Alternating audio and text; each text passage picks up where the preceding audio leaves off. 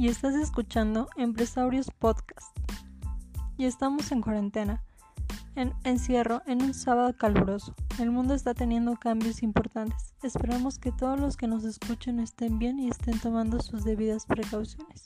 Sin más que decir, los dejamos con Empresarios Podcast. Bienvenidos Empresarios, el podcast en donde yo, Yvette Jocelyn Rodríguez, les contaré sobre temas de software de aplicación ejecutiva. El episodio de hoy es base de datos. Para poder hablar sobre bases de datos necesitamos comprender qué es un dato. Un dato son palabras y números que por sí solos no tienen ningún significado, son palabras o números que se utilizan para construir información. Por su parte, una base de datos es una colección de datos relacionados, ordenados y organizados de tal forma de que tengan sentido esos datos para que puedan ser consultados, actualizados a través de un programa.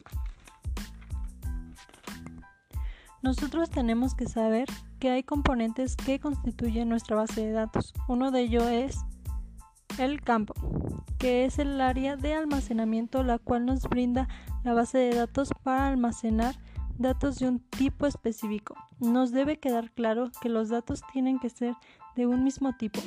Ejemplo, si mi campo es de tipo entero, forzosamente voy a tener que almacenar datos de tipo entero. No voy a poder capturar datos de tipo carácter o flotante, etc. Tenemos otro elemento que es el registro.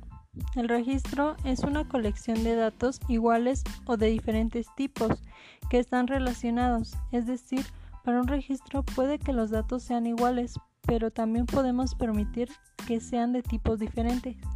Es importante mencionar que es un registro una colección de datos relacionada.